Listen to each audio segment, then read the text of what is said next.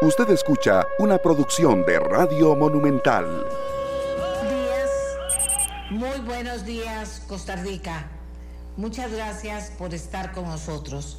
Como siempre, iniciamos un programa más con la idea de poder aportar a la opinión pública nacional a través del análisis de los temas que ponemos sobre nuestra mesa de trabajo, que es también la de ustedes. Bueno, vamos a tocar el tema de crucitas. También vamos, ah, bueno, ¿por, qué el tema de crucitas? Bueno, pues resulta que hay cada vez más opiniones sobre por qué no permitir la minería legal en crucitas o por qué no legalizar la explotación en crucitas. De eso vamos a hablar hoy. Proyecto de jornadas 4.3 supera el primer debate ¿Qué cambios podemos identificar en este proyecto cuya constitucionalidad analizará la sala cuarta? Especial con Marco Durante, también lo vamos a hablar hoy. Y figúrense que mejoras en los sistemas electrónicos, formulación de proyectos de ley, coordinaciones interinstitucionales son parte de las acciones diseñadas para agilizar los procesos judiciales y disminuir el rezago judicial que la Comisión Mixta del Poder Judicial y el Colegio de Abogados y Abogadas implementará y cuyos avances dará a conocer hoy al país Así que mucha atención. Y finalmente el Tribunal de Ética de Liberación Nacional expulsó de por vida a dos exalcaldes y tomó otras decisiones. Vamos también a hablar sobre el tema para que usted esté atento, amiga y amigo. Y vamos a empezar eh, para las personas que todavía no están enteradas, informándoles que los hermanos Josué, Daniel y Justin Manuel Rojas López de 22 y 20 años de edad fueron condenados a 24 años de prisión por el homicidio del joven Marco Calzada Valverde de 19 años, según sentencia dada a conocer el día de ayer en el Tribunal Penal del Primer Circuito Judicial de San José. Calzada Valverde fue asesinado en las inmediaciones del barrio chino el 2 de julio del 22, el año pasado, como se recordará, luego de celebrar sus 19 años en el barrio La California. ¿Habrán cambiado las cosas en cuanto a seguridad en el barrio La California? No sé, deberían haber cambiado. Ahí hay que prestar atención a ciertas cosas que no deberían permitirse. Las cámaras de vigilancia en ese momento captaron cuando ocurrió el ataque y posteriormente los minutos de agonía del joven Calzada Valverde antes de morir tirado en la calle a vista y paciencia de quienes lo atacaron. Nuevamente un abrazo muy solidario y muy fuerte a la familia de Marco Calzada y con el deseo y la intención de que las autoridades no se multipliquen de la forma que sea para poder propiciar seguridad y que puedan nuestros jóvenes, nuestras personas, los trabajadores que andan por las calles en las noches o a cualquier hora del día caminar tranquilos, que por robar un celular no les van a quitar la vida. Bien, y ahora sí vamos a Crucitas. Cada vez más hay preocupación entre la población por Crucitas y en lo que se ha convertido. Eso es una realidad. Las diferentes posiciones apuntan a que debe hacerse algo claro y definitivo para que no se sigan robando nuestro oro y para darle calidad de vida a la gente que vive ahí. Hay varias posiciones. Hoy vamos a hablar con dos diputados que en los últimos días han externado su oposición sobre qué hacer en Crucitas. Ellos son Leslie Bojorges del Partido Unidad Social Cristiana, permitir minería legal en Crucitas. Katia Cambronero del Partido Liberal Progresista, que dice que el Partido Liberal Progresista, a ver, ¿qué será lo que suena? Vamos a ver que dice que eh, doña Katia Cambronero dice que legalizar la explotación en crucitas.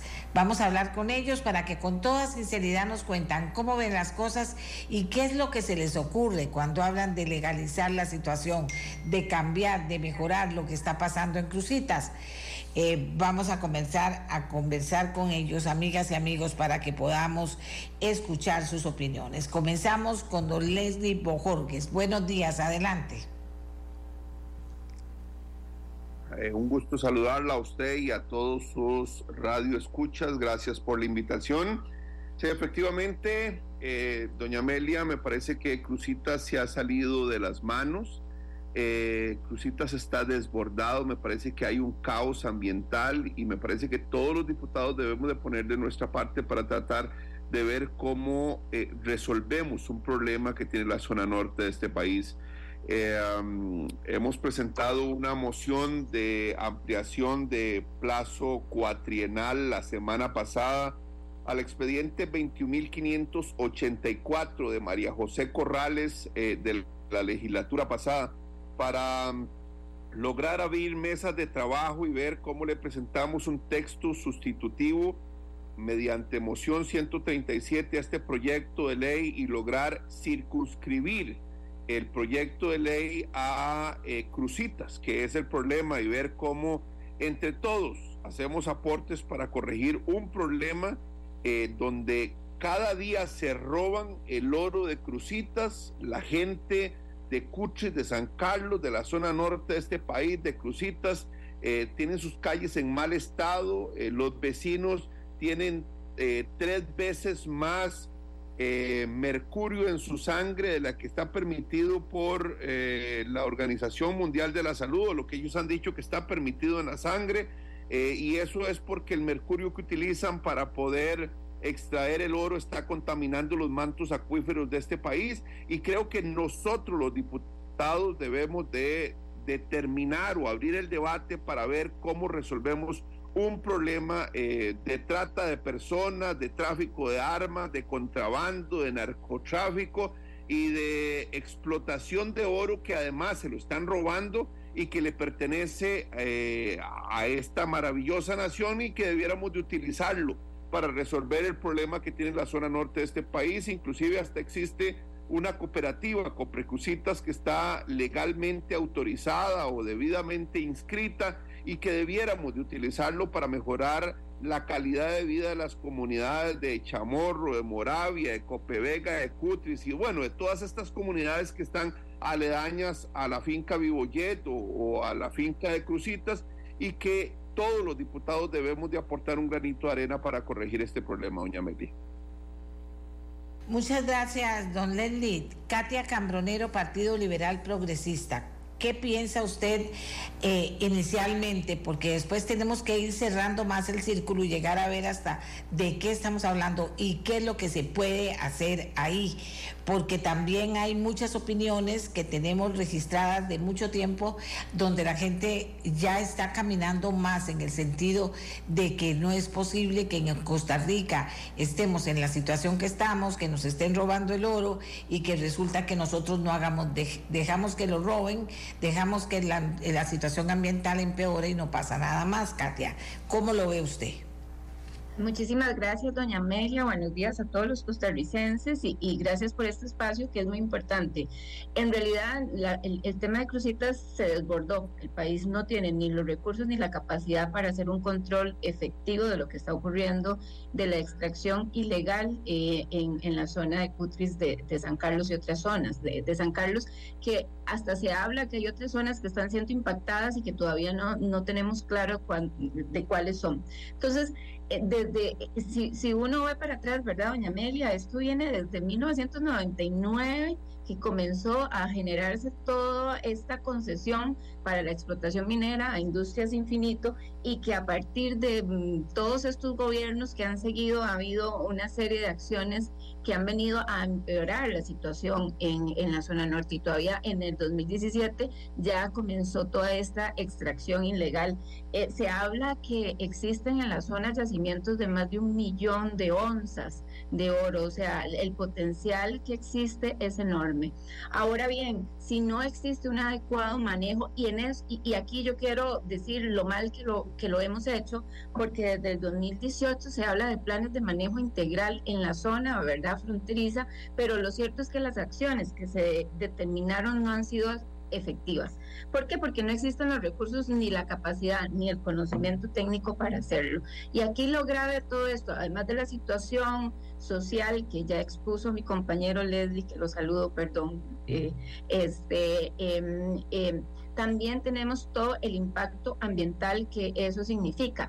Ya de por sí toda la corteza ya fue devastada, ¿verdad? A la hora de hacer la eh, extracción ilegal, pero además tenemos una gran contaminación de mercurio eh, en los mantos acuíferos. Entonces, todo es mal, o sea, todo se está haciendo mal, no hay seguridad, el costo, el costo que tiene para el Estado hacer una protección de esta zona es un, es un costo muy alto que no tenemos los recursos para hacerlo. Entonces aquí hay que hacer un replanteamiento, doña Amelia, y, y yo sí quiero insistir en esto.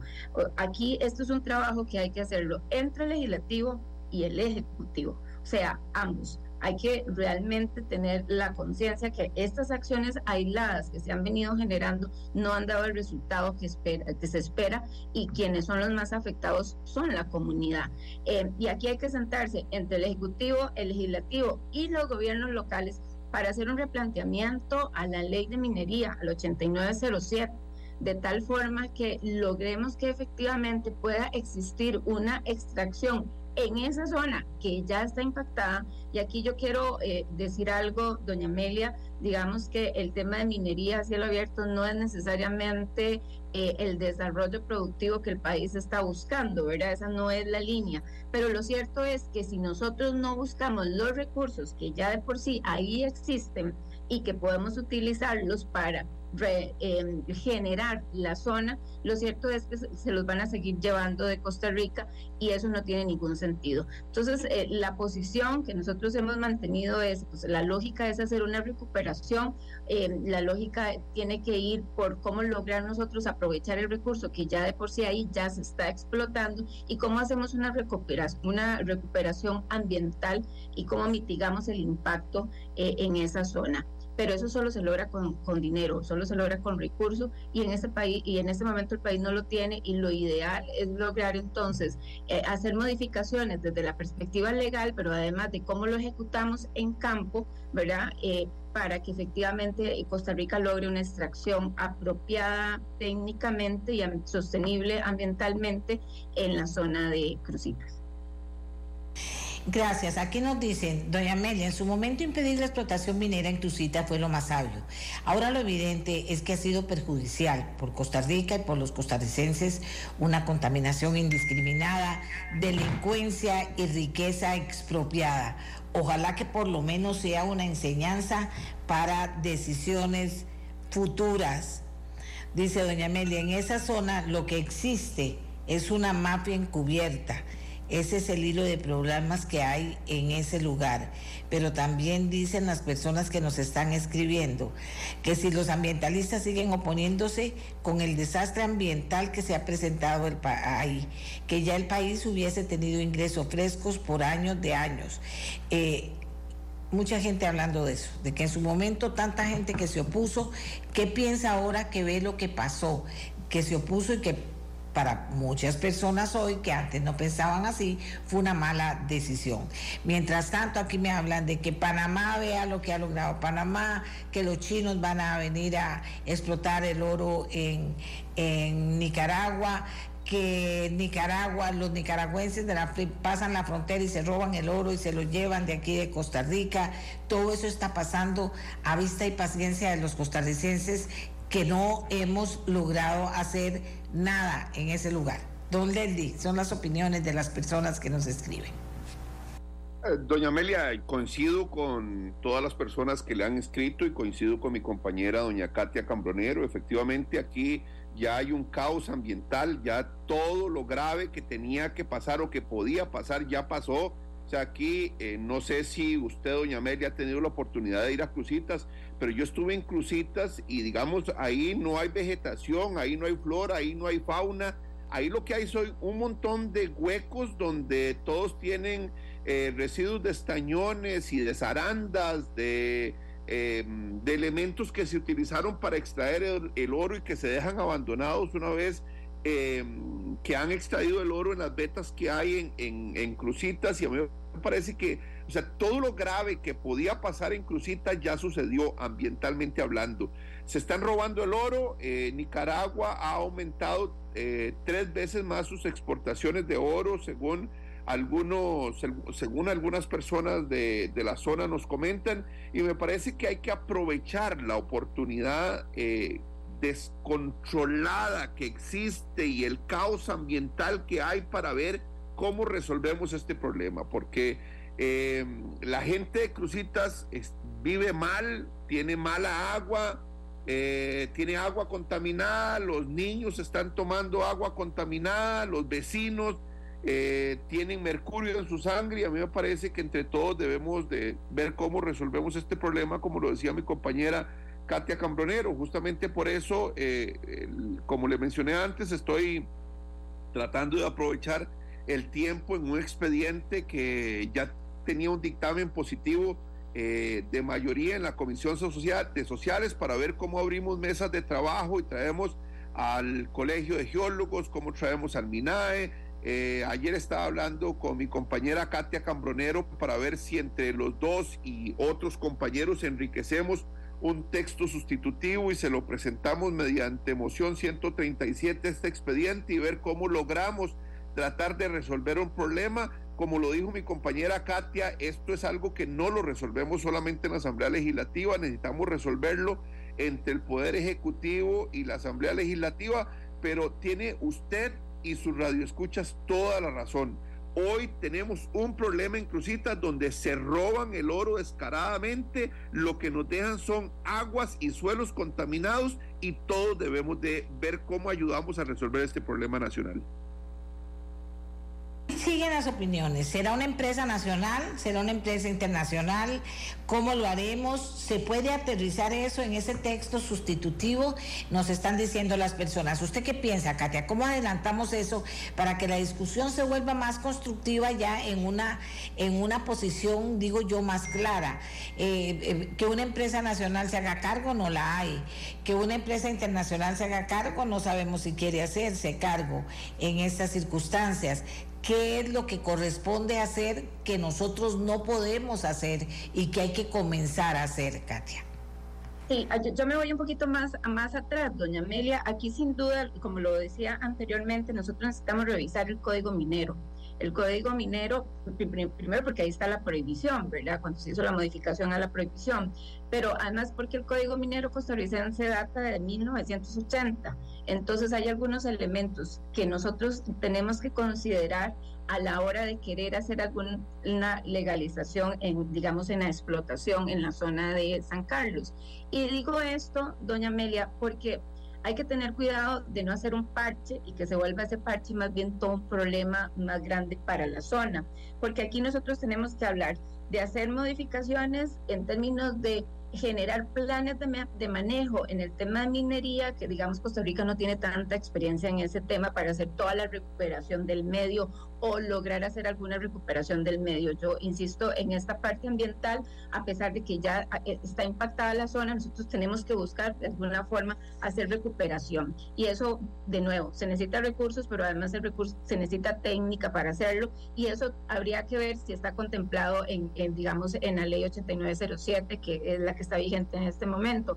El otro tema es el reforzamiento del área administrativa de, la, de minería, de geología y minas, del MINAE, para que pueda tener un manejo adecuado, ¿verdad? De, un tema, pues ya estamos hablando de una explotación muchísimo a, más, a mayor escala y se necesita un recurso humano que realmente haga el control respectivo por parte del Estado. El otro elemento que hay que analizar, doña Amelia, está asociado al canon ¿verdad? Que tiene que pagar por minería, porque pareciera que el canon que está establecido en nuestra ley realmente es un canon que es muy bajo en relación a, otros países del mundo y por lo tanto habría que pensar cómo nosotros logramos hacer alguna modificación más bien para que las zonas y los gobiernos locales puedan verse beneficiados también de ese proceso, pues el impacto social que genera la minería es importante, no solo aquí en Costa Rica, sino en muchas partes del mundo y tiene que haber recursos para eh, combatir eso. Y el otro elemento que a mí me parece muy importante es establecer o entender cuáles son los tipos o esquemas de extracción que se pueden dar que minimicen el impacto en el ambiente ¿verdad? E, eso me, parece a mí que son elementos fundamentales desde, desde nuestra perspectiva, desde mi perspectiva, que tenemos que analizar a la hora de, eh, de, determinar cuál es el proyecto de ley que debería ser más potable si lo hacemos a través de una transformación de la ley 8907 o tomamos este proyecto de ley de la exdiputada Corrales y lo ponemos en la corriente legislativa. O sea, creo que, y eso es parte de lo que yo conversaba con mi compañero Bo Jorges, de podernos sentar y analizar las diferentes aristas. Desde lo que usted está comentando es determinar los modelos de negocio. Y aquí, doña Amelia, este, yo quiero ser como muy honesta y decir, Costa Rica no tiene experiencia en este tema de minería. Em, aquí eh, tendríamos que entender cuál es el modelo de negocio que es más potable y que puede generar recursos más rápidamente para el país. Y sin duda aquí, pues habría que ver las experiencias de, otro, de otros países eh, que nos puedan, que puedan determinar cuál es ese modelo, si es a través de una alianza público-privada, si es a través de cooperativas comunales, si es a través de la incorporación de una empresa internacional que venga y haga la extracción. Yo creo que eso es parte del diálogo que tenemos que generar. Eh, em, los expertos hablan que por cada empleo que se genera en minería hay cuatro adicionales, digamos, en esa cadena de valor. Entonces, sí, ahí tendríamos claro que formalizar esto significa formalizar una actividad productiva que podría traer beneficios sociales, ¿verdad? A nivel de ingresos eh, y de fuentes de empleo para la zona de San Carlos. Eh, desde mi perspectiva, e, esos son pues los elementos eh, Mm, ya muchísimo más específicos para determinar cuál es, em, cuál es el recurso más viable, ¿verdad? Legislativo que nosotros podríamos estar impulsando para apoyar a la zona de San Carlos con esta problemática. Hay dos posiciones en la gente que, que, nos escribe. La decisión del pasado fue correcta y no pueden justificar caer en un error por la situación que sucede actualmente, que es también un error y negligencia de las autoridades. Eh, dice, se puede considerar un tipo de reserva público-privada. Las reservas naturales se consideran parte del patrimonio de la humanidad. Las universidades pueden aprovechar flora y fauna para investigación. La fiebre del oro se extrae, termina y queda solo destrucción y la pobreza continuará yo también pienso, o sea, hay una experiencia en el mundo que podamos nosotros volver a ver, que nos diga que pueden venir a hacerse cargo bajo nuestras condiciones, eh, eh, aquí hacerse cargo de todo. No es solo extraer el oro, es hacerse cargo de recuperar todo lo que se ha perdido ahí ambientalmente. ¿Existe esa opción o no? ¿Cómo vamos a hacer, don Leslie, ya sentado frente a un texto sustitutivo para no comenzar a pelotear de un extremo al otro? Tendríamos que, que como tener una ruta clara. ¿Qué es lo que van a plantear por lo menos los diputados en la Asamblea Legislativa? Porque, como digo, hay varias posiciones, no es solo una. ¿Por dónde se inclinaría la ruta de este texto sustitutivo? Señor Bojorgues, adelante. Gracias, doña Amelia. En realidad lo que hay que hacer es abrir el debate, doña Amelia. Eh, acaba de decir mi compañera Katia Cambronero algunas opciones. Y como indica doña Katia, nosotros eh, somos nuevos en este tema de la explotación minera. Por eso hay que aprender de otros países que lo hacen bien ambientalmente hablando. Aprender de esos otros países de cómo sin seguir dañando el ambiente nosotros podemos aprovechar todo ese oro que existe en Crucitas para resolver los problemas que tiene este país. vamos a ver, en este país eh, nos decían ayer en otras comisiones que hay más de 88 puentes que podemos arreglar. Bueno, con ese millón de onzas de oro que hay en Crucita, nosotros podemos resolver eh, los puentes, podemos construir las 800 escuelas que tienen órdenes sanitarias. Nosotros podemos eh, arreglar las carreteras aledañas a Crucitas, eh, construir aceras, hospitales, EVAES, clínicas. Vamos a ver, ahí está el oro para resolver los problemas de este país. Yo lo que creo es que es, hay un problema, debemos de abrir las mesas de trabajo, el debate, debemos de visitar otros países, traer expertos internacionales que sepan del tema y que, como lo dijo usted, con nuestras reglas ambientales, eh, con con nuestras reglas de juego, que ellos nos vengan a decir de qué forma el país puede aprovechar todo el oro que hay en Crucitas para generar desarrollo, bienestar a todas las familias de ese lugar y además de eso resolver todos los otros problemas nacionales que tiene con el oro que existe en Crucitas sin contaminar el ambiente. Así que me parece que lo que hay que hacer es abrir el debate, doña Amelia. En eso eh, usted y mi compañera Katia Cambronero tienen razón y todo lo que le están escribiendo. A mí lo que me preocupa es que nos volvamos a ir en pura, pura, pura conversación y no pase nada. Vean qué interesante lo que me dicen aquí. Vean qué interesante lo que me dicen aquí. Yolanda Fernández aporta lo siguiente, que me parece muy claro. Considero que se debe declarar emergencia en la zona e intervenir con el fin en mente de recuperar la zona desde el medio ambiente, dotar de recursos humanos para la vigilancia y la seguridad del lugar, traer ayuda técnica de países donde la minería sea algo con lo que lidiaron al inicio de la explotación minera, Cuarto, contratar expertos para que nos enseñen a explotar la minería en consonancia con el medio ambiente. Lo que no se puede es seguir diciendo que Crucitas es tierra de nadie, que hay flagelos que se están dando en la zona, criminalidad, que no hay plata para dotar a la fuerza pública en condiciones humanas para mantenernos ahí pero quedarse viendo cómo aquello es destruido, dejando atrás más miseria y delincuencia, es convertirse en cómplice. Tenemos años hablando sobre este tema. Tiene razón. No somos expertos, hagámonos expertos, paguemos a quien sí sabe. Tenemos años de no saber. Aquí otra persona.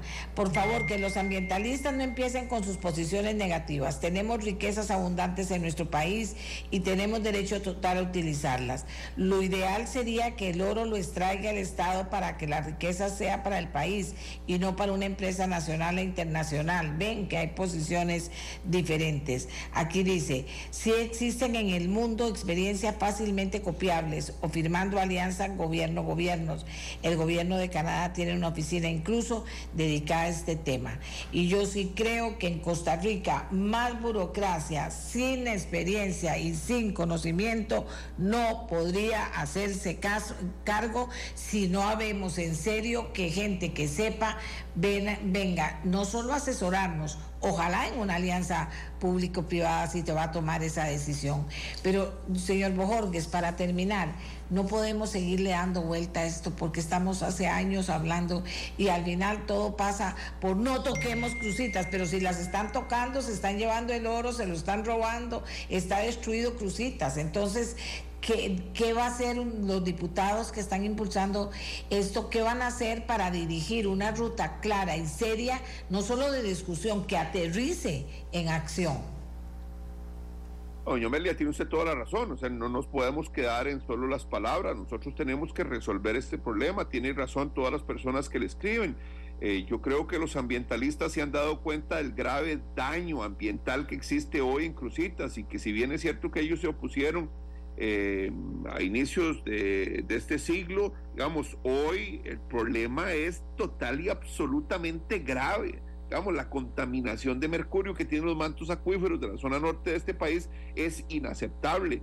Tiene usted razón y todos sus eh, comentaristas que debemos de traer expertos internacionales donde se ha hecho explotación minera con estándares ambientales internacionales para que ellos nos digan cómo hacerlo y no es ir a decirles vengan háganlo ustedes no vengan enséñenos cómo se explota crucitas sin impactar o tratando de impactar lo menos posible el medio ambiente. Y a mí me parece que eso es lo que, ese es el debate que vamos a abrir con la moción que le presenté una vez que se apruebe en plenario para que entre todos aquí podamos hacer aportes a lo que debemos de hacer con Crucitas. Y yo le agradezco a usted, doña Amelia, que haya abierto este espacio para que los costarricenses entiendan que todos son bienvenidos a las mesas de trabajo que vamos a abrir a partir del mes de septiembre para que construyamos entre todos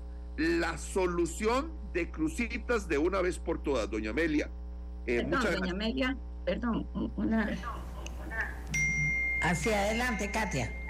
Sí, yo, yo nada más quiero rescatar algo. Eh, a ver, el modelo de minería no es necesariamente el modelo de desarrollo que Costa Rica debe seguir. Yo creo que en eso hemos sido claros y por eso hemos seguido un desarrollo verde. Ahora bien, eso no significa que en una zona ya impactada como Crucitas tengamos que tomar alguna acción definitiva y poder desarrollar un modelo que realmente nos permita esa coexistencia. Los modelos de minería no son necesariamente modelos amigables con el ambiente, siempre van a tener un fuerte impacto en el medio. Lo que ocurre en este momento es que ya es incontrolable, o sea, Crucitas para Costa Rica ya no lo puede controlar. Entonces sí necesitamos los recursos que de ahí puedan surgir para hacer una recuperación del medio en la medida de lo posible. Eso yo sí quería aclararlo, ¿verdad? Para, no generar esta discusión de si Costa Rica quiere minería o a cielo abierto, no, yo creo que ya esa es una discusión en este país superada. Ahora bien, tomar una acción específica para una problemática que existe en la zona norte, sí, hay que hacerlo, sí, vamos a tener que discutirlo, sí, vamos a tener que traer gente experta que nos enseñe, porque de nuevo, nosotros no lo sabemos hacer, doña Amelia, porque no hemos ni siquiera eh, podido implementar las, las acciones que en el 2018 se definieron como acciones prioritarias en Cruzita, entonces por lo tanto necesitamos apoyo en ese sentido.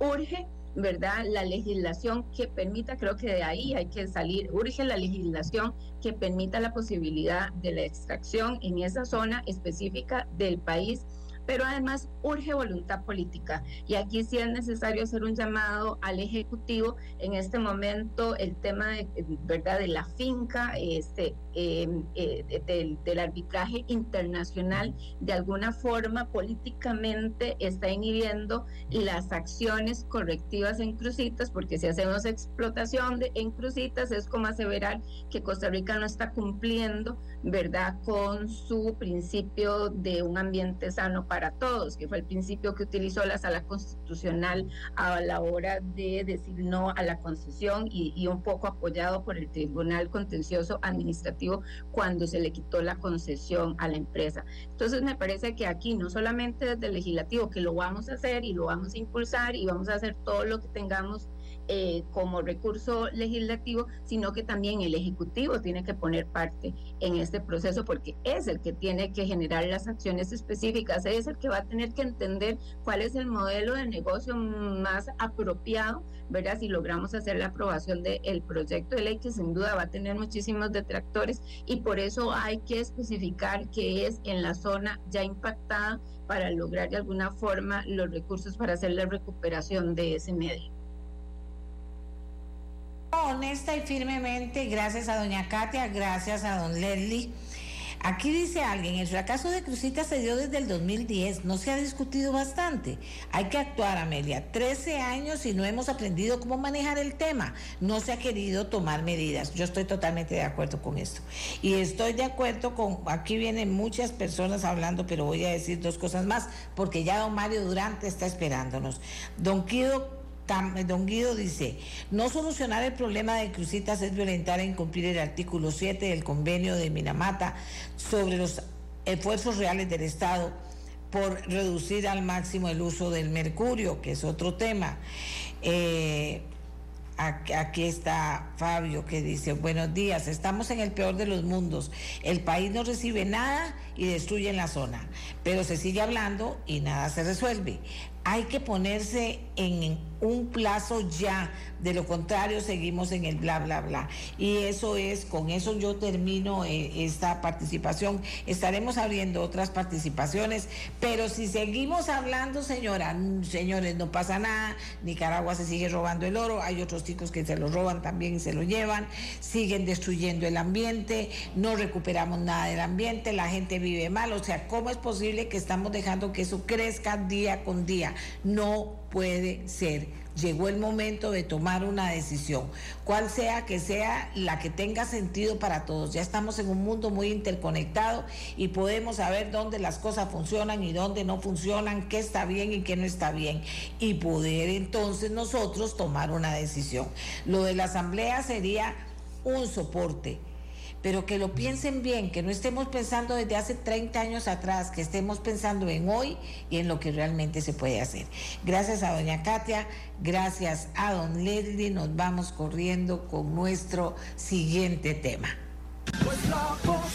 Plan para bachillerato para la empleabilidad o bachillerato emprendedor, que lo presentó ayer el Ministerio de Educación Pública y la Universidad Estatal a Distancia y que abre miles de oportunidades para quienes no lograron terminar el colegio.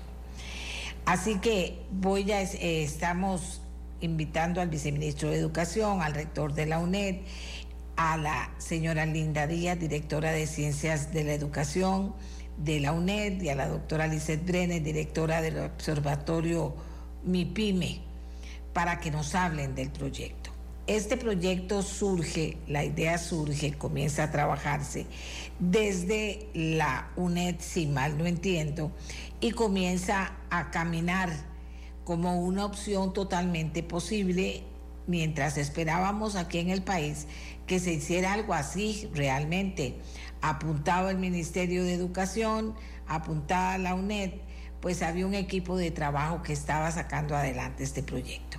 Voy a pedirle a Linda Díaz, Linda Madrid, directora de Ciencias de la Educación de la UNED, que le cuente a Costa Rica cómo nace este proyecto y que después Olicet Brenes, cualquiera de las dos, nos cuenten esta historia, esta parte, cuando dicen, mira, se puede hacer y sí es posible.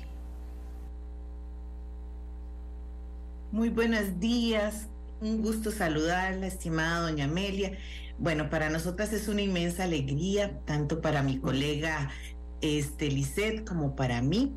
Efectivamente, este proyecto nace como una iniciativa este, del MIPIMI de pensar en crear estrategias y eso les va a explicar Lisette, que es la experta en todo este tema de emprendimiento y que le da una particularidad muy especial a este proyecto de cómo unir esa parte de emprendimiento, de posibilidades para la empleabilidad con lo académico. Y en este caso, desde la Escuela de Ciencias de la Educación, en el que tengo el privilegio de trabajar, coordinamos que los contenidos académicos se podían integrar y transversalizar a cada uno de los módulos de forma que se adquirieran conocimientos pero aplicados a este otro tema y que permitieran a las personas lograr un sueño que muchas vieron truncadas por una prueba de bachillerato. Eso es como muy particular. En el país tenemos casi dos millones de personas que no han terminado su educación secundaria. Sin embargo, este proyecto va específico para la población graduada entre el año 1988 y el año 2019 que terminaron de cursar su quinto año y ganaron el mismo, pero que no pudieron continuar y que eso los ha limitado para conseguir trabajo en muchos casos o los ha frustrado emocionalmente. Tenemos muchas madres de familia interesadas que trabajan, estudian con sus hijos y no tienen mejores oportunidades porque no concluyeron y han presentado en repetidas ocasiones una prueba de ciencias, de sociales, de inglés o de matemáticas.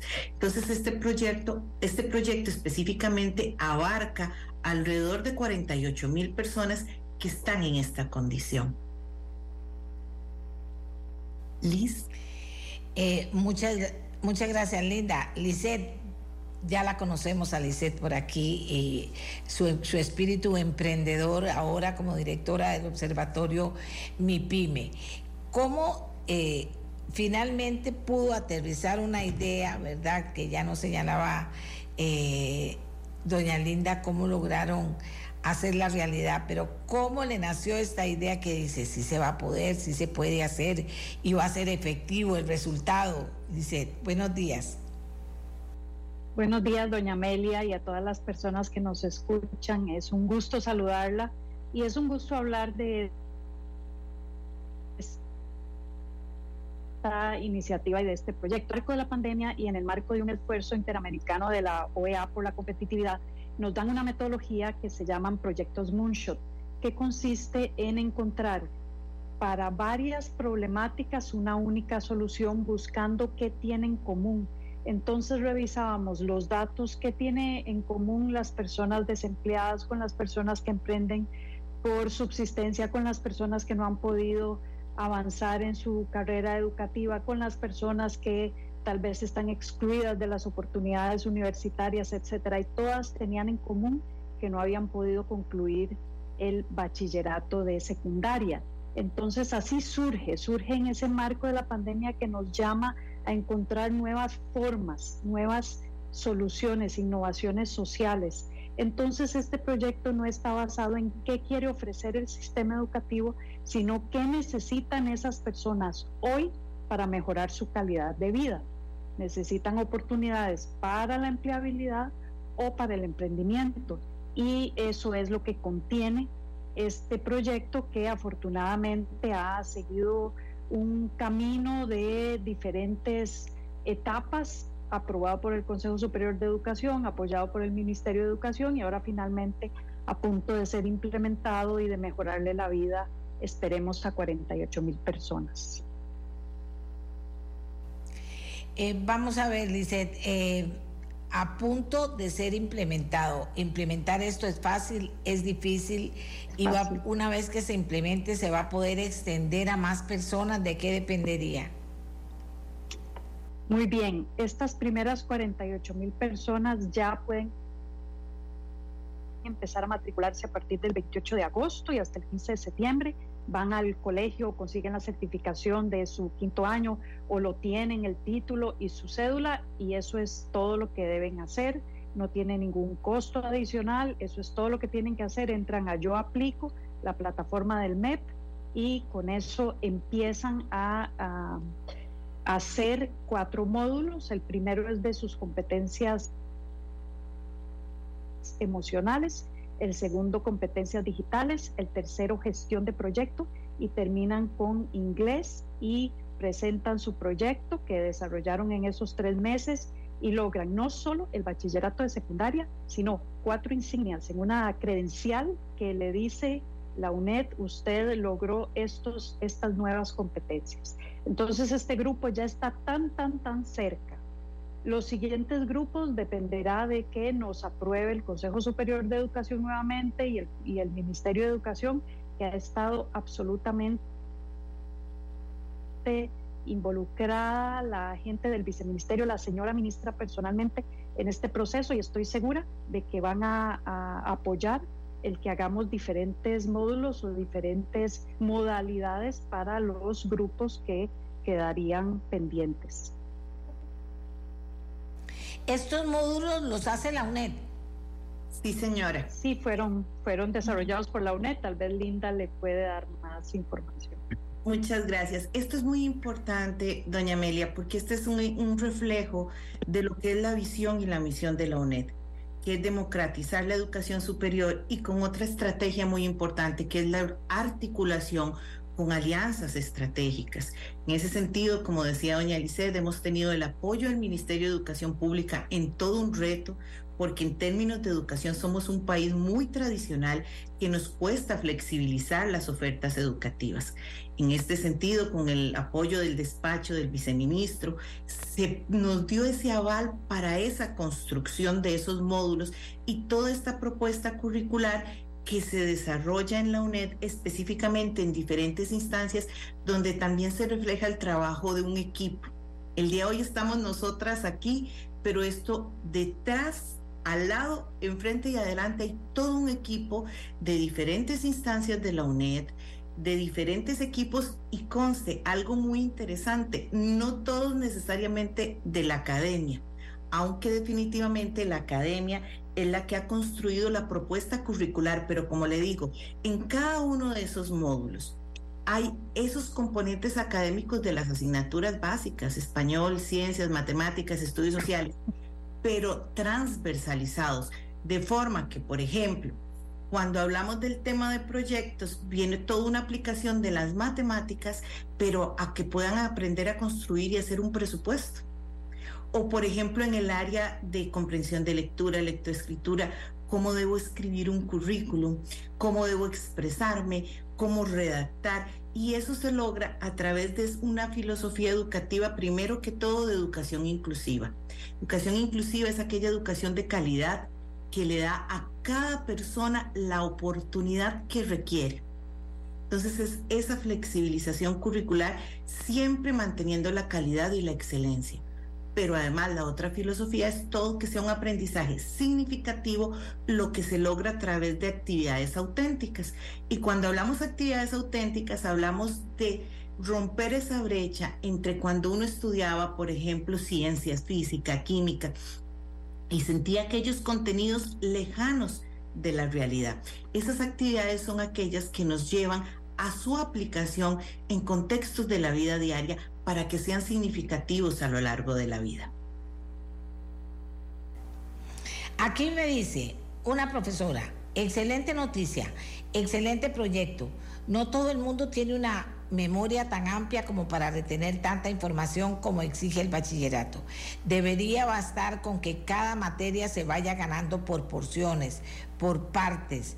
Y esto me dice otra persona, tiene algo muy novedoso que es el módulo de habilidades emocionales. Eso hace una enorme diferencia con relación a otros programas de bachillerato, me dice otra persona que nos está aportando en este momento. Lisette.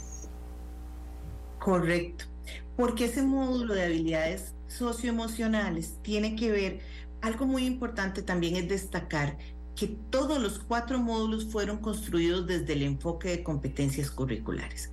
¿Qué significa competencias? Que yo voy adquiriendo una de la mano de la otra.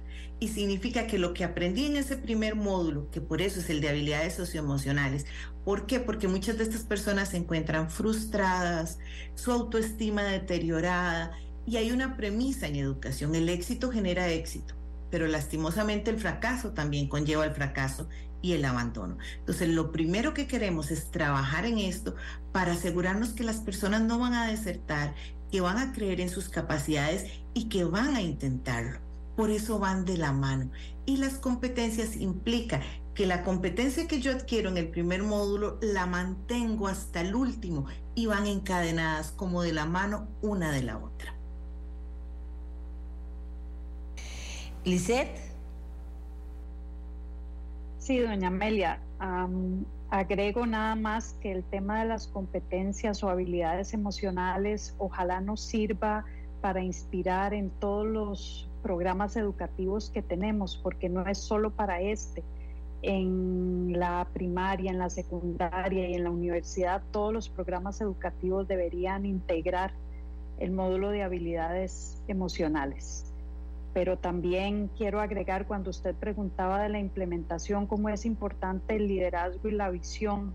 Y en este caso, desde la UNED, la Rectoría tomó el proyecto como suyo y desde el Ministerio, la señora ministra tomó el proyecto como suyo y llevaron a este equipo grande de la mano, que como bien decía Linda, es un equipo grande que simplemente estamos soñando por ustedes que nos escuchan y queremos en tres meses estar aplaudiéndoles y queremos que la vida les siga aplaudiendo. Eh, aquí me, me dicen que le pregunte a la señora de educación, porque hay muchas personas que podrían pensar que eso no es así. Inclusive tengo algunos comentarios que dicen que eso es perder el tiempo. Cuando las personas que educan toman un proyecto de este tipo, Linda, eh, eh, cuáles son esas fortalezas del proyecto que dicen, no, esto solo va a dar resultados positivos y las personas van a poder, con bachillerato en mano, van a poder integrarse al resto del mundo que trabaja y, se mueve con el bachillerato. Muchas gracias. Bueno, es normal cuando uno ha tenido frustraciones a nivel educativo el pensar que algo no va a funcionar. De hecho, hay una dificultad para el aprendizaje que se llama dispedagogía y tiene que ver nada con el estudiante, sino en nuestra dificultad como docentes para mediar esos procesos de aprendizaje. Y digo para mediar porque rompemos con aquel paradigma de que venimos a llenar un cántaro con conocimientos. No, eso no funciona. Es mediar y que las personas quieran aprender. Entonces, en esa línea, cuando hay un equipo de educación que en este sentido este, tuvimos la fortuna de que este proyecto está construido en sus contenidos académicos de las asignaturas tradicionales por profesores que trabajan a nivel también del Ministerio de Educación Pública, pero también de la UNED, porque esa parte para nosotros es muy importante, que nuestros tutores estén en contacto con la realidad educativa. Y ahí lo importante es el tema de cómo los conocimientos se van adquiriendo gradualmente, porque obviamente si ponemos todo de una vez y la clave está en la mediación pedagógica, cómo los ponemos uno a uno, cómo desde la enseñanza, desde una educación virtual y a distancia, que en eso nuestra universidad ha sido líder. A nivel latinoamericano, nos demostró en la pandemia que sí se puede aprender a distancia y que se hace con excelencia. Entonces yo quiero decirle a la persona que le está diciendo que, que no sirve, que lo intentemos, que hay un equipo de personas que conocen de educación, que creen en la educación, pero sobre todo, insisto, que no es solo de educación, porque lo rico de este proyecto es el trabajo interdisciplinario y el creer firmemente de todos nosotros que la educación de este país es responsabilidad de todos y que cada uno debemos aportar. Entonces yo también como estudiante, entonces decirle a esa persona, tenemos un correo que ahora lo podemos facilitar, que nos escriba, que nos exprese sus dudas y con mucho gusto la acompañamos. Algo muy importante es que la gente debe romper el mito, siempre lo digo, la educación a distancia nunca debe ser sinónimo de lejanía la educación a distancia es sinónimo de autorregulación y autonomía. Podemos acompañarnos y a veces irónicamente es más fácil desde la virtualidad. Entonces, la flexibilidad de este proyecto le garantiza a la persona que trabaja, que tiene una familia, que tiene otros proyectos, porque tenemos que considerar la edad de esta población no es una edad en la que uno podía dedicarse a estudiar al 100%, pero las ventajas en esa línea de la educación a distancia, de asincronía, de tener otras estrategias, de apoyo. Tenemos historias muy lindas en la universidad de cómo mamás son sus hijos las que las enseñan a usar un medio virtual y después esto facilita el aprendizaje. Entonces, decirles a las personas que no tengan miedo, es una oferta diferente y como dijo Liz, cuando tengamos y celebremos esos primeros graduados, van a poder dar el testimonio de un aprendizaje diferente. Gracias. Aquí dice, aquí dice una persona, lástima que la UNED no tenga más porcentaje del FES, porque definitivamente es la U pública que puede brindar la opción de mejorar la calidad de vida de todas las, estas mismas 48 mil personas que se podrán graduar y podrán continuar estudios universitarios en la UNED. Y hablando de que tienen de que hay una forma de comunicarse directamente con el proyecto LICET. Por favor, que, que, usted nos hable y nos dé el lugar y la dirección a la que la gente lo puede hacer y cuál es el fin de tener esta dirección. Por supuesto, doña Amelia. El correo es ahora sí arroba unet.ac.cr.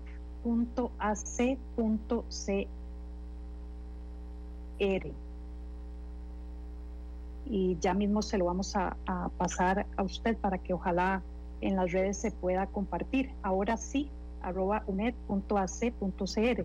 Y quisiera agregar que el programa fue validado con la UCAEP, con la Unión Costarricense de Cámaras y que fueron las personas empleadoras las que guiaron los últimos detalles de estos módulos para que sean de utilidad para el proceso de habilidad. Es una idea excelente, debo decirle. Aquí eh, somos muy solidarios, pero yo diría que no muy inclusivos. A veces nos ponemos muy exclusivos y hay gente que está, que está en este momento. Tenemos más opiniones a favor, pero también tenemos opiniones de gente que dice que esto no va, si no resultó, no va a resultar ahora. Y esto es negativo. Ni siquiera voy a leerlas porque la verdad es que yo no creo que las cosas deban ni empezarse así, no hubieran llegado hasta donde ha llegado este proyecto si no hubiera sido absolutamente inclusivo, eh, que se puede medir y supongo que ellas inclusive lo están midiendo. No, no, no. Dice, a mí me parece algo que había que hacerse. Qué dicha que ustedes tuvieron la posibilidad y la hicieron crecer y ya está dando hijos. Lo digo. Gracias, doña Amelia. Eh, usted dice que, que, está en el campo de, de, la pequeña y mediana empresa, que es absolutamente emprendedora, inclusive como educadora. Eh, ¿cómo, ¿Cómo siente usted que esta gente, que las personas, estas 48 mil personas van a reaccionar? ¿Se va a hacer alguna conexión con ellos inicial o toda la conexión está eh, a través de ahora sí, como dice usted, de ahora sí? eh, eh, que se va a poder hacer. Sí. Vamos a desarrollar varias estrategias. Por ejemplo, haremos Facebook Live para darles eh, inducción, para darles acompañamiento. Esperamos también que estas personas que ya nos han empezado a contactar desde antes que se hiciera la presentación. Hemos recibido mensajes, llamadas de interés porque la señora ministra lo ha comentado, el señor rector lo ha comentado. Entonces ya hemos sentido el gran interés y yo tengo audios de personas de Upala, del sur, de, de diferentes partes del país que me dicen ¿Cómo hago para no quedarme sin espacio? Esto es lo que yo necesitaba porque hice el examen de matemáticas siete veces o realmente no hay otra opción para, mí y yo no sabía que en esta, en esta posibilidad voy a poder aprender de otros temas. Entonces el interés ya lo hemos sentido, ahora está en más de las personas que lo quieren aprovechar dar el siguiente paso, que es realmente simple, es conseguir su certificación con su cédula, entrar a la plataforma Yo Aplico y matricularse a partir del 28 de agosto. Luego vamos a avisar sobre esas diferentes pues actividades de acompañamiento que daremos y, y esperamos acompañarles en todo el proceso. Y son tres meses de su vida que le van a cambiar el resto de su vida. Eso, eso nos ilusiona mucho también a mí me ilusiona muchísimo. Bueno, el ministro Luis Amador está conectado, pero nos va a esperar porque faltan pues los comentarios de dos partes importantes de todo este gran equipo que se conformó para hacer una realidad este bachillerato emprendedor, este bachillerato de empleabilidad, que es el Ministerio de Educación a través del viceministro Melvin Duarte y don Rodrigo Arias Camacho, también rector de la Universidad Estatal a Distancia. ¿Qué tal, don Rodrigo? ¿Cómo está? Felicidades por este, por el proyecto. Muchas gracias, doña Amelia. Un cordial saludo a usted y a todas las personas que escuchan este programa. Muy contentos de verdad en la UNED por haber llevado adelante esta iniciativa con la explicación que hacían doña Lisette y doña Linda vemos la calidad técnica de, que sustenta esta propuesta novedosa, esta propuesta de educación a distancia moderna que permite abrir nuevas oportunidades para el desarrollo y crecimiento de las personas, que es lo que nos guía en las diferentes decisiones que tomamos en la universidad. Don Rodrigo, cuando le llegaron a usted con un proyecto de este tipo, ¿qué pensó? Bueno, el proyecto se fue generando más bien en conversaciones entre nosotros con, con, ideas de qué podíamos hacer para responder a tanta gente que ha quedado de lado en la realidad nacional y que no tenían oportunidades. Entonces la propuesta fue saliendo de nuestras conversaciones y obviamente el entusiasmo de Lisset, el de Linda y el de todo el equipo, pues fueron avanzando en darle la forma y el sustento metodológico, el sustento teórico, el sustento que va a llevar esta oportunidad a tanta gente.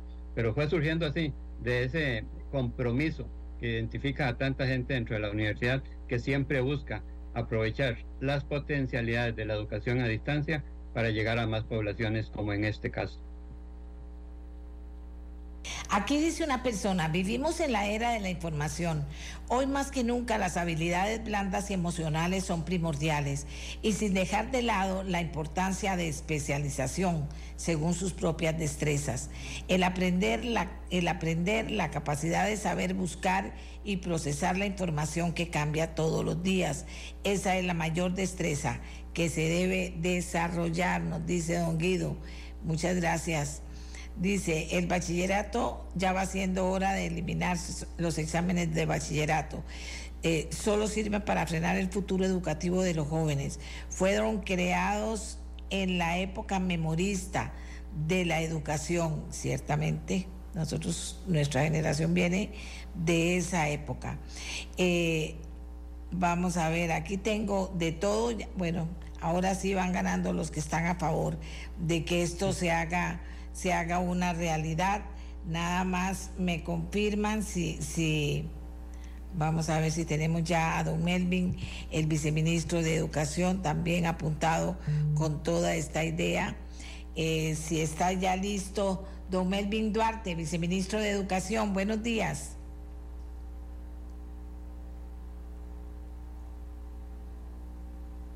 A ver, don Melvin, nos bueno, sigo con don Rodrigo mientras que se conecta don Melvin. Voy a decirle a Otto que... Buenos días, ¿cómo les va, doña Melvin? Qué gusto. Ah, bueno, gracias. Aquí hay otra persona, otra persona con un eh, comentario interesante. Creo que sería importante brindar cursos de nivelación para estudiantes que terminaron la secundaria hace años y ahora quieren continuar. Me refiero sobre todo a matemáticas y herramientas digitales. Por otra parte, es buen momento para que se donen o habiliten equipos de computación para estos nuevos estudiantes, dice doña Silvia buena idea también. Aquí estamos todos aportando ideas. Don Melvi, excelente, excelente iniciativa que de verdad nosotros aplaudimos y qué dicha que el, que el Ministerio de Educación la tomó y como dice don Rodrigo, comenzaron a elaborar algo que nació como una excelente inquietud y con excelentes personas en el área técnica y que ha logrado ya nacer y ya va creciendo. Don Melvin, buenos días. Buenos días, doña Amelia toda sus, su audiencia.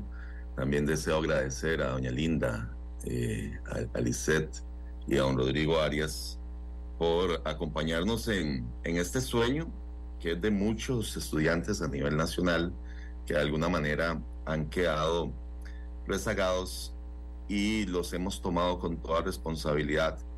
Desde el año pasado, donde iniciamos las primeras conversaciones con la NET en noviembre, y a través de la ruta de la educación incluimos esta estrategia para que quedara institucionalizada y aprobada por el Consejo Superior de Educación, que es el, ente superior imperial en Costa Rica, para aprobar ese tipo de iniciativas, darle solidez y sobre todo darle sostenibilidad ah, en el tiempo, que no sea algo eh, transitorio, sino que ya sea una solución permanente para todas estas personas que, que están en este, en, este proceso.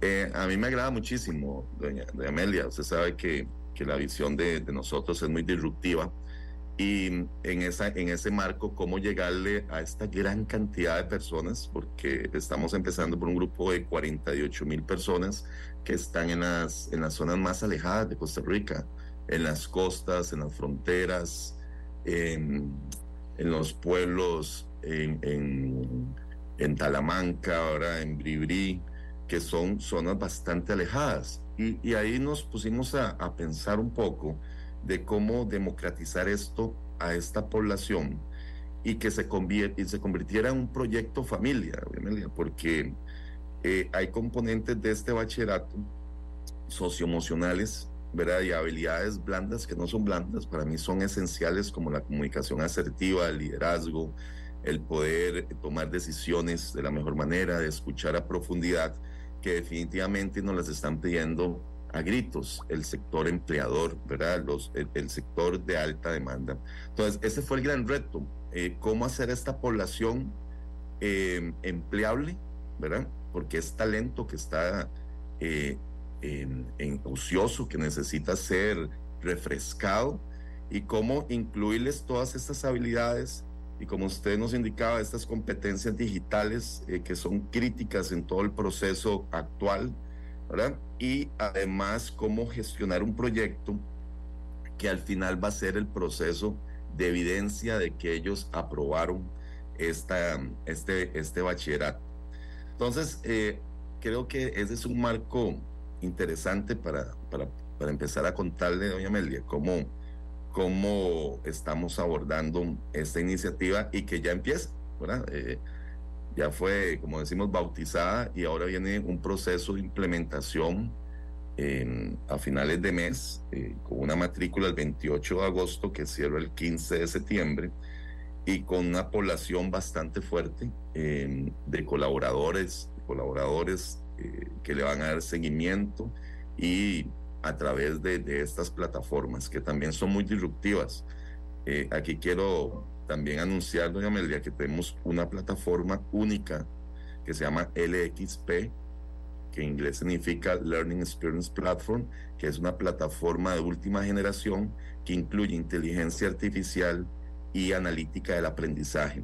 Entonces estamos también dando un salto a, estas nuevas plataformas para también darle oportunidad a estos estudiantes. Entonces, eh, doña Amelia, em, yo me siento muy complacido en ese sentido de poder eh, acompañar a esos estudiantes en, en alianza con los NET. Bueno, aquí tenemos muchas inquietudes. Vamos a ver. Eh, si es gratuito, eh, las personas que no tienen internet pueden llegar para inscribirse a dónde, en las sedes de la UNED. Si solo les falta matemática, otra vez vuelven a preguntar si es gratuito.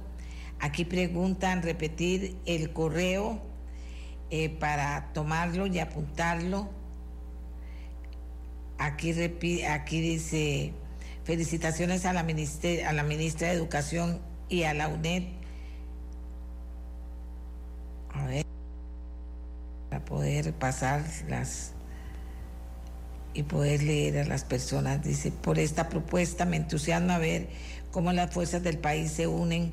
Como dice el, presidente, el presidente, dice esta persona, prohibido aflojar, dice José, José Chávez. A ver, que contesten las inquietudes, eh, doña Linda, adelante.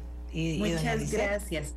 Efectivamente, el, el algo importante de señalar es que este bachillerato para la empleabilidad y el emprendimiento es como el nombre para diferenciar esta oferta de flexibilización curricular.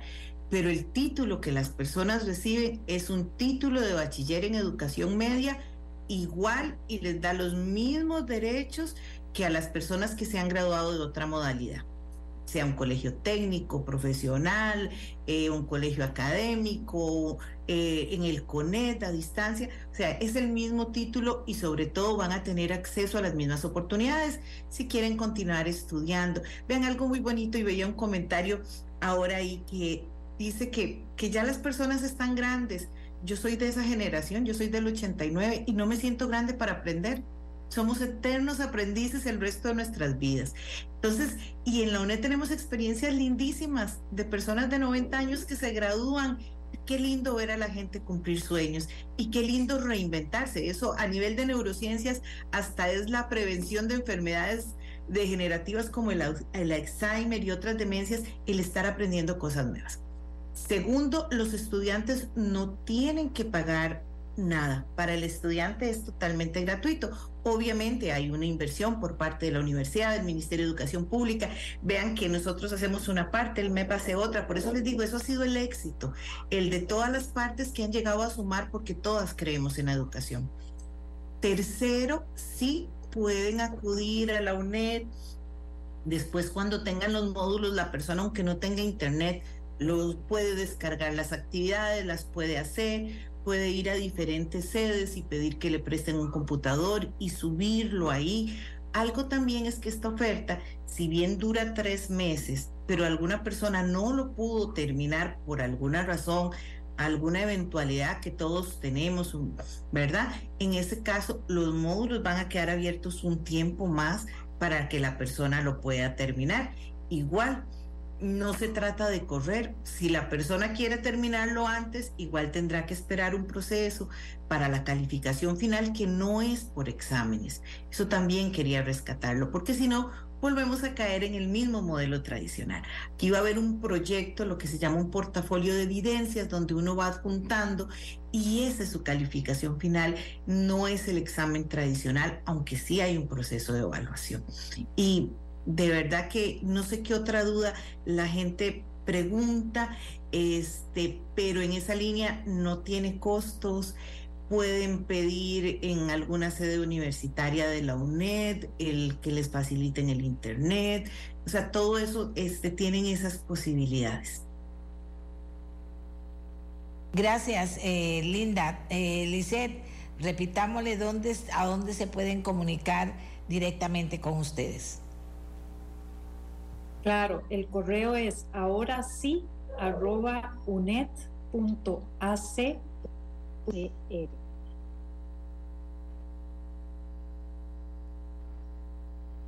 Lice nos dio este correo.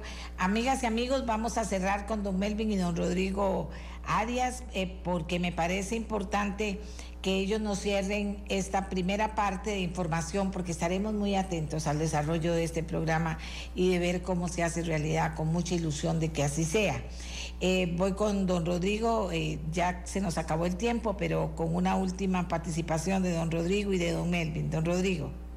Sí, bueno, muchas gracias a, a todas las personas que han hecho posible este proyecto en el cual la institucionalidad pública del Estado costarricense une esfuerzos para abrir oportunidades por medio de la educación a distancia, en este caso, para tantas personas que esperamos las puedan aprovechar. Y un mensaje entonces a esas 48 mil y resto de personas que no pudieron terminar el bachillerato, pero que se egresaron de colegio. Que investiguen sobre esta propuesta que la UNED con el MEP les están ofreciendo y que se atrevan a seguir progresando, a seguir aprendiendo y a cumplir ese sueño de obtener su bachillerato que sin duda les va a abrir muchas otras puertas en el futuro. Don Melvin. Sí, gracias. Yo invito a toda esta población, sobre todo a creer, a crecer y a crear este nuevo proyecto de vida con sus familias, con sus hijos, y que esta es una nueva oportunidad, un nuevo espacio que da la sociedad costarricense. Y es una inversión social, ¿verdad?, que tiene esta representación tan noble. Entonces, adelante, Aquí les toca ahora a ustedes comer el tamaño, el pan del tamaño de su hambre, como decía el maestro Herrera. Adelante. Sí, a ver, el correo. Ahora sí, arroba unet.ac.cr. Y aquí dice una persona, yo comencé la universidad a los 54 y logré ser licenciado en Derecho. Marco Tulio Sánchez, gracias por su testimonio. Y ya repetimos el correo, un tema que se hace realidad. Cuando hablábamos de esto hace muchos años, dice una persona, nunca creí que fuera a hacerse realidad y ya se logró.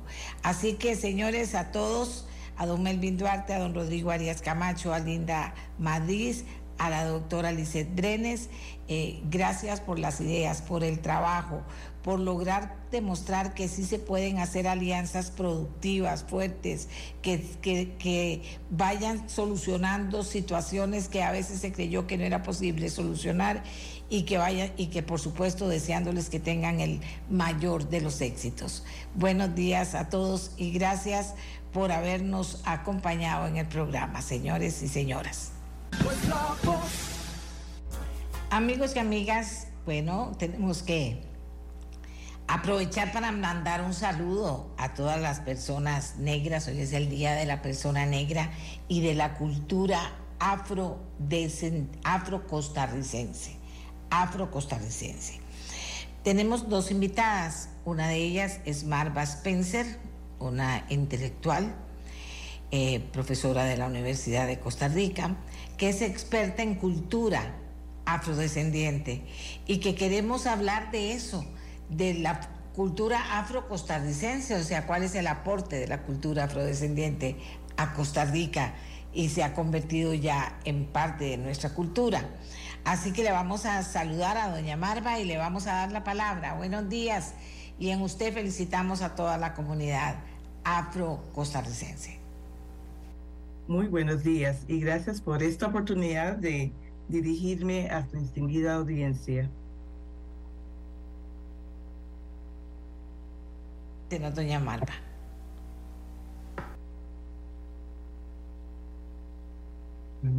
¿Estamos?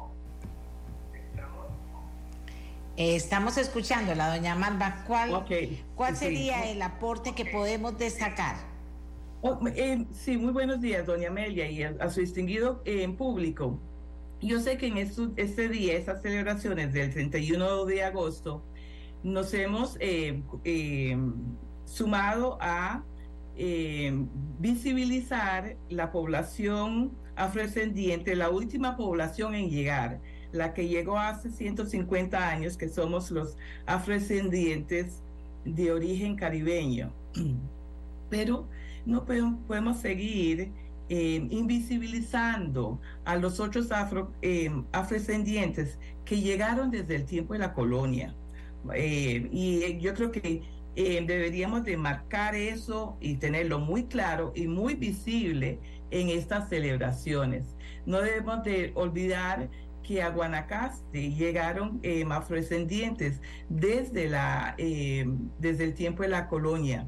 Eh, también tuvimos afrodescendientes en lo que es la, la Puebla de los Pardos, ¿verdad? Lo que la, la antigua metrópoli.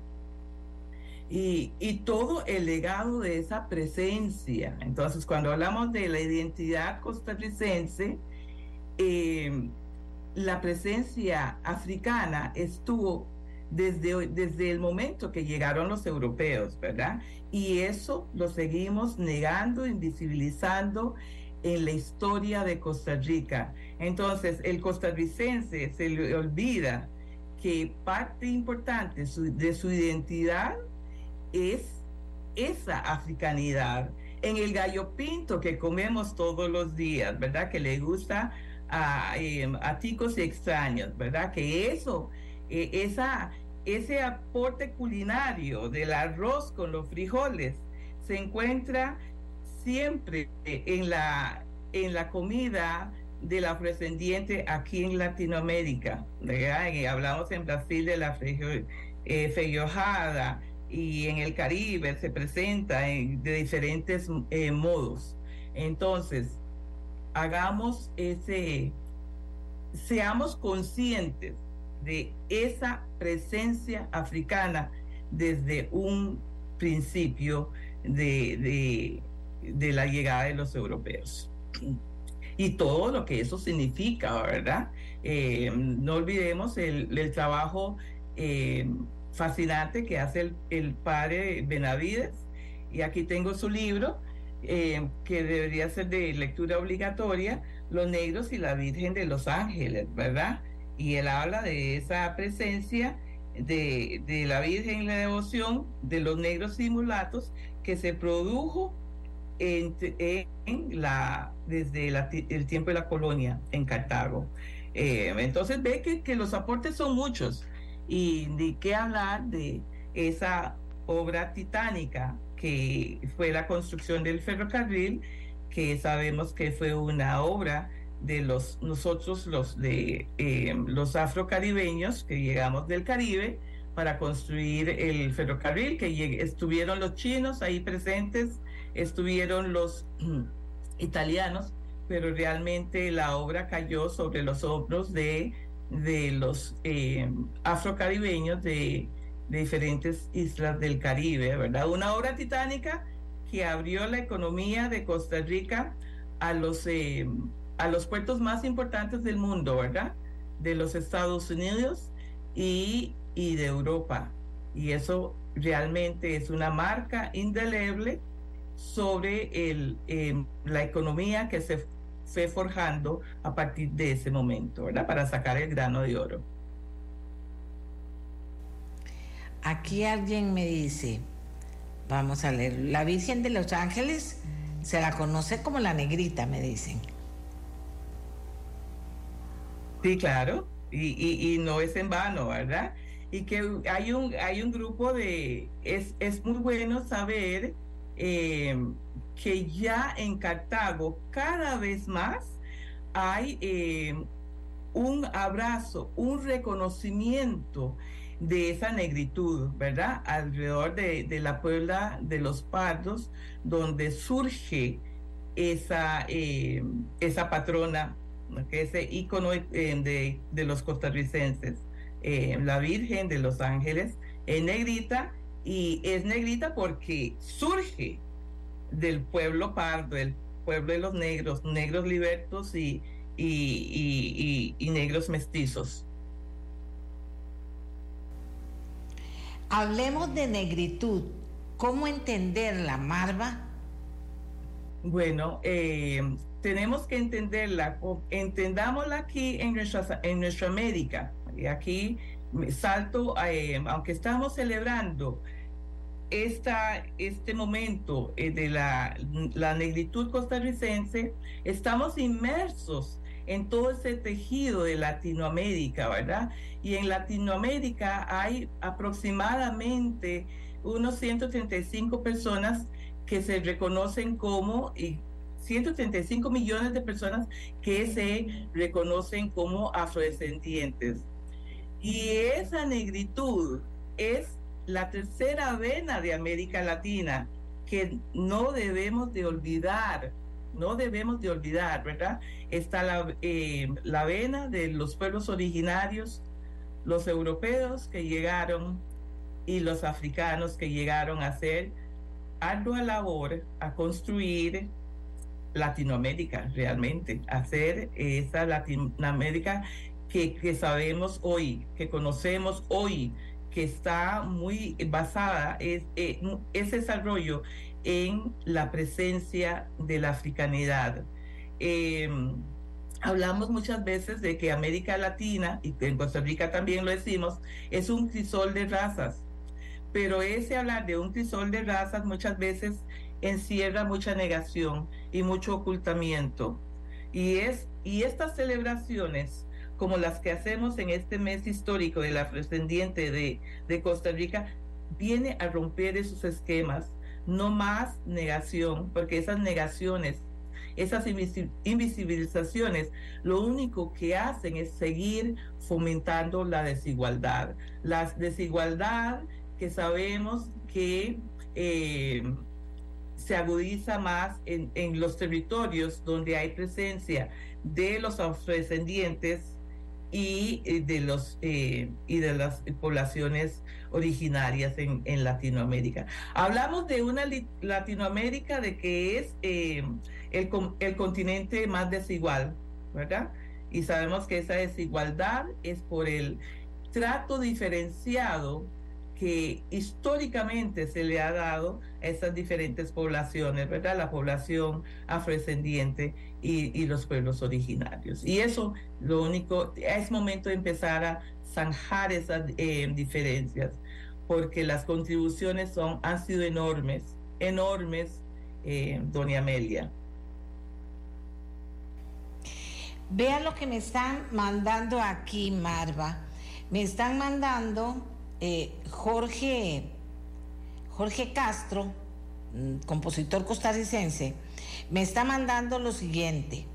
Me dice, doña Amelia, eh, le comparto esta composición de Marvin Camacho, Cantata Negra, de la cual soy productor musical y que está nominada a Álbum del Año en los premios ACAM. Está basada en textos de Queens Duncan y Nicolás Guillén. ¿Sabía de esto, doña Marta? Sí, sí, sí, doña Amelia. Don Marvin fue mi colega de, porque ya yo estoy jubilada, ¿verdad? Y muy comprometido, don Marvin, un, gran compositor, realmente galardonado muchas veces.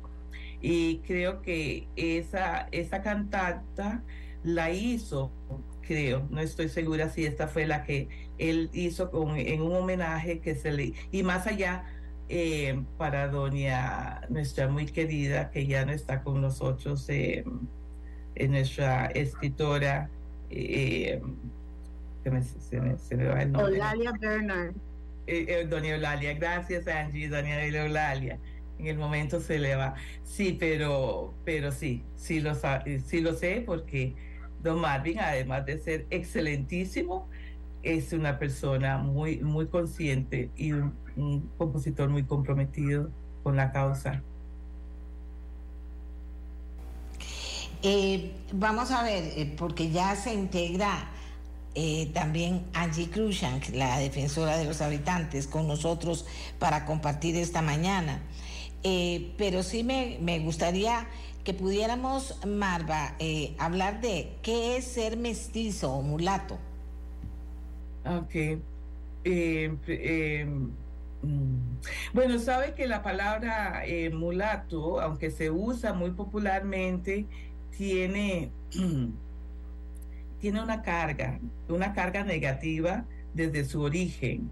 Entonces yo preferiría usar la palabra afromestizo. Poco a poco tenemos que, ir educando a las personas en estos espacios, porque muchas veces la memoria olvida y no reconoce esas cargas negativas. Las palabras se cargan negativamente y esa no es que se carga negativo, se cargó porque en, en, el lenguaje las palabras se van cargando con el uso de eh, negatividad y entonces empezamos a crear nuevas palabras nuevos eufemismos, pero esa se creó con esa negatividad, ¿verdad? Mulato se refiere a, a mulas, a la, a la no procreación. Entonces prefiero hablar de, de mestizaje, un afromestizo y el afromestizo eh, puede ser una, una vena africana y cualquier otra, ¿verdad? Puede ser indígena, puede ser europea, eh, etcétera. Y eso es parte de, de, la realidad latinoamericana, ¿es cierto o no? Eh, que muchas veces, y eso nos ha, ha, influido en el olvido de nuestra presencia, en el olvido de nuestros aportes, ¿verdad? Esa hibridación, ese mestizaje, y sabemos que ha habido esfuerzos desde la colonialidad por el blanqueamiento, porque eh, el mundo entero, pero particularmente en Latinoamérica, ha habido un esfuerzo por ser eh, blanquitos, ¿verdad? En Costa Rica somos la Suiza centroamericana y, mucho tiene que ver con ese, ese no solamente eh, sobre otros aspectos de nuestra identidad, sobre el pacifismo, etcétera, sino también una tez menos morena. ¿Qué otras palabras o conceptos para poder conversar con Angie? Eh, eh, ¿Qué otras palabras o conceptos se usan de manera incorrecta, Marva, o con cargas negativas? Bueno, en la misma palabra negra, negro, ¿verdad? Sabemos que toda palabra tiene sus matices. Inclusive una palabra pura vida que usamos en Costa Rica tiene matices. Pura vida puede ser un saludo, pues pura vida puede ser un estado emocional en un momento, pero puede ser también una amenaza, ¿verdad? yo le pido prestado algo y usted no me lo da en ese momento, yo le digo, pura vida, ¿verdad? Quiere en ese momento el pura vida ya, ya perdió esa carga positiva y negativa. Bueno, eh, el la palabra negro o negra tiene esa, esa, esa, esa carga, ¿verdad? Y muchas veces, doña Amelia y el público que nos em, orienta, y que nos escucha, las personas se escudan en decir que de ahí sí, pero es una forma, como decimos en inglés, de endearment, de, cariño. Yo a mis hijos les digo eh, negrita, a mi, esposa, eh, a mi esposa, a mi esposo le digo negrito, pero sabemos que esa misma palabra que ya no, ya pierde el diminutivo de ita o ito o negra, que lo vemos en los, en los estadios, ¿verdad? En, en la euforia del fútbol, como las personas pueden usar una palabra para herir, para golpear, para golpear, ¿verdad? Entonces, vemos eso. Hay otra cosa que tal vez no es una palabra, no tal vez es que no es una palabra, pero es todo un concepto. Asociar la afrodescendencia con la pereza. ¿De dónde vino eso? Si nuestra historia ha sido una historia de trabajo, de, lucha constante. Eh, entonces son, son aspectos que, que, quedan ahí en el imaginario colectivo de que eh, el afrodescendiente es perezoso y muy lejos de eso, doña Amelia. Si vemos el, en, en nuestro continente de norte a sur, el afrodescendiente ha estado ahí presente, trabajando, forjando, construyendo y dejando espacios mejores eh, eh, eh, a su paso, ¿verdad? Costa Rica es un gran ejemplo. Estoy leyendo un libro sobre el algodón y el capitalismo en los Estados Unidos, ¿verdad? Como el algodón, como fue el, la, primicia de, de, ese desarrollo capital en, en, los Estados Unidos. Y fíjese que esto está escrito por un profesor de la Universidad de Harvard y no es afrodescendiente, pero quiere poner la historia en su lugar. El algodón como un precursor de, de la, del capitalismo en el eh, capital estadounidense. Entonces, no, ahí no, no hay pereza. miramos a, eh, a, a doquier y lo que vemos es lucha siempre, lucha, esfuerzo, dedicación, pero mucha exclusión. Y esa exclusión, esa desigualdad, produce desánimo, produce eh, que muchas veces eh, no hay esperanza, no se puede ver ese rayito de luz que todos y todas necesitamos cada día, pero si la lucha no se topa con, con esa esperanza de seguir surgiendo, pues lo que puede producir es mucho desánimo. Muchas gracias, Marva. Muchas gracias. Le damos la bienvenida a Angie Crucian. ¿Qué le parece? Angie es la defensora de los habitantes, es la defensora de los habitantes y yo le pedí que participara también hablándonos del aporte de la, de la cultura afrodescendiente a esta cultura afrocostarricense. Angie, buenos días, gracias por estar con nosotros. Muy buenos días, doña Amelia. Este, un gusto realmente estar acá con usted y con sus este, radioescuchas. En este momento me encuentro en Limón, eh, participando del desayuno de gala del UNA eh, con autoridades de gobierno. Así que este, muy agradecida eh, de poder, como todos los años, celebrar este día este, tan relevante tanto para, nuestra, para mi pueblo, pero también a nivel nacional. ¿Qué considera usted a esta altura, y ya usted pertenece pues a una generación nueva, muy joven, ¿qué, qué, qué, qué son esos aportes que usted identifica en la cultura afrocostarricense? Bueno, en realidad los afrodescendientes eh, hemos, aportado significativamente a la construcción no solo de, la sociedad costarricense, sino, como bien decía doña Marva, todas las sociedades de América Latina. Eh, por eso podemos identificar a la población en todos los países de América Latina, a pesar de que ha habido una intención sistemática de suprimir esa parte de la historia, esa raíz africana, este, eh, latinoamericana. Eh, pero ciertamente eh, lo vemos en, la cultura, sí, y en la gastronomía, que es como las dos áreas donde, y en los deportes, donde generalmente son las dos áreas que más se conocen, pero también está en la literatura, está en la ciencia, en el arte, en la medicina, en la política, como hemos visto últimamente, este, en la arquitectura, realmente ha habido un aporte y por supuesto en la construcción del, del, del de la Costa Rica eh, y el modelo de desarrollo que hemos conocido en las últimas décadas.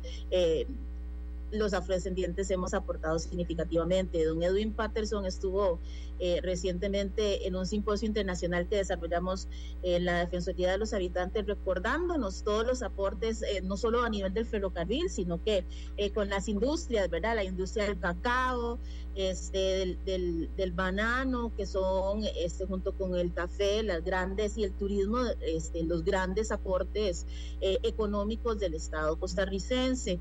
Y también nos recordaba cómo entonces eso se concatena con este, el derecho de las tierras y los territorios de los afrodescendientes, el, limón como territorio histórico afrodescendiente y todo lo que eso implica para las nuevas generaciones y, las generaciones este, de personas afro que, que, reivindican sus derechos. Eh, pero sí, los aportes son significativos y en casi todas las áreas del quehacer nacional. Bien, aquí la gente está reaccionando, eh, Angie y Marva, a lo que hemos venido conversando sobre el tema. Y hay una persona que me dice, aprovechemos este día para aprender de los usos incorrectos que podríamos estar haciendo eh, eh, o con cargas negativas a los afrodescendientes. ¿Qué piensa usted sobre eso? Sin lugar a dudas, todo depende también de la intencionalidad, ¿verdad? Yo creo que la intencionalidad es importante porque en efecto hay una, como bien decía doña Marva, hay una, una tradición, ¿verdad? En esto de, del cariño, de decir, decirnos entre todos, incluso este, personas no afrodescendientes que les dicen ni negrita, ¿verdad? Em, son cargas, ciertamente. Al final del día yo creo que eh, para evitar, digamos, situaciones eh, complicadas, lo, lo, que procede a veces es ser un poquito más políticamente correcto, ¿verdad? Y por eso incluso este, las poblaciones afrodescendientes estamos reivindicando el uso del término político que es afrodescendiente, este, que le quita la carga de cómo nos llaman otros, sino que es... Eh, nos, nos autoidentificamos, ¿verdad? Entonces, eh, ya no es cómo nos llama el opresor, cómo nos llama el colonizador, eh, la persona que nos esclavizó, sino es cómo nos llamamos y nos autoidentificamos nosotros. Y cómo a través de esa autoidentificación eh, reivindicamos derechos, esos derechos que, que, de alguna forma se nos fueron arrebatados y que hoy día estamos reivindicando. Y por eso es que de repente pueden encontrarse a alguien que le dicen negro o negra y no tiene ningún problema porque, bueno, también nosotros a través de esas de, esa exclusión y ese racismo, eh, también como pueblo hemos sido resilientes y lo superamos, ¿verdad? Pero también este, te vas a encontrar gente que no, y, que, tiene, que, que, aún siente el peso de esa carga histórica y, por eso yo realmente prefiero, este, si a mí me dicen negra, yo pues no tengo ningún problema, pero sí prefiero el término político afrodescendiente que nos, nos, con el que nos reconocemos en todas las Américas como un pueblo este, proveniente de África, que pasó por eh, una de las tragedias más grandes de, del mundo, que es la trata transatlántica de, personas esclavizadas, eh, y es una forma también de reconocer a los ancestros y a las ancestras que murieron en el Middle Passage, o sea, murieron en, eh, los barcos. Es una forma realmente de recordar, porque este, hacemos, hacemos honra a aquellos que decidieron este, morir antes de ser esclavizados y, simplemente murieron en el camino y eran millones de personas que murieron en ese camino y, a las otras que sobrevivieron, llegaron a las Américas, sobrevivieron climas diferentes, enfermedades diferentes, alimentación diferente y hoy estamos acá y, que pues hoy, me, por eso me enorgullece y siempre lo digo de ser defensora de los habitantes porque ellos fueron los que trazaron la ruta y a mí me, me toca seguir este, trazando el camino para las nuevas generaciones. Angie, los principales retos para los afrodescendientes en la actualidad. Muchos, doña Amelia. Este, realmente eh, muchos vinculados con racismo sistémico, estructural, vinculados con la falta de oportunidades que eh, impiden el desarrollo pleno de, las personas, de las comunidades y los pueblos. Y es importante hacer esa diferenciación, ¿verdad? Porque hay derechos que, que son inherentemente individuales, hay otros que son comunitarios y hay otros que son difusos, que son colectivos. Este, por ejemplo, la reivindicación de, los, de las tierras y los terrenos, eh, los territorios históricos, como estamos viendo ahora en el Caribe Sur, eh, donde no se los está reivindicando el, el derecho a la consulta este, libre, de los pueblos indígenas, sino también de los pueblos afrodescendientes, el pueblo tribal afrodescendiente, pero también a nivel individual, el derecho al acceso a la salud, que sabemos este, que, el tema de salud y el tema educativo particularmente tienen este, em, cargas importantes, pero sobre todo son temas complicados porque entendemos que hay dificultades a nivel nacional y con las diferentes este, grupos, no solo el afrodescendiente, pero hay una carga adicional de, de, digamos, de el hecho de que son menos las oportunidades en las zonas rurales, las zonas donde hay más eh, presencia de pueblos, este, grupos étnicos, este, mayor falta, por ejemplo, de acceso tecnológico y, es, las limitaciones que esos eh, implican a nivel de la, la, posibilidad de desarrollarse incluso a nivel de eh, laboral.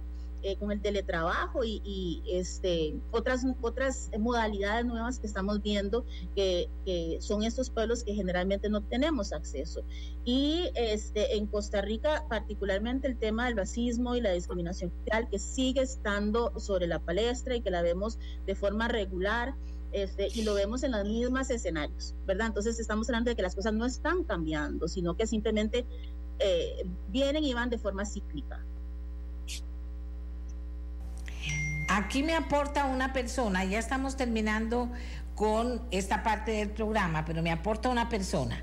La lengua criolla limonense es la lengua que más habitantes hablan en el país y no se contempla en la constitución como si se contemplan, como si se contemplan las lenguas indígenas. Hay un proyecto de ley y el lingüista que realizó los estudios para determinar que el limón criol es una lengua, estudió en la UNA y estudió en Purdue University. Actualmente trabaja en la universidad y coordina el programa en la Universidad Nacional y coordina el programa de lingüística Prolinca. Dice, esto de establecer la lengua criolla limonense como lengua a nivel constitucional es una deuda histórica. Doña Marva y luego eh, Angie, ¿qué opinan de esto? Doña Marva. Bueno, sí, bueno, yo como lingüista eh, entiendo esas posturas. eh,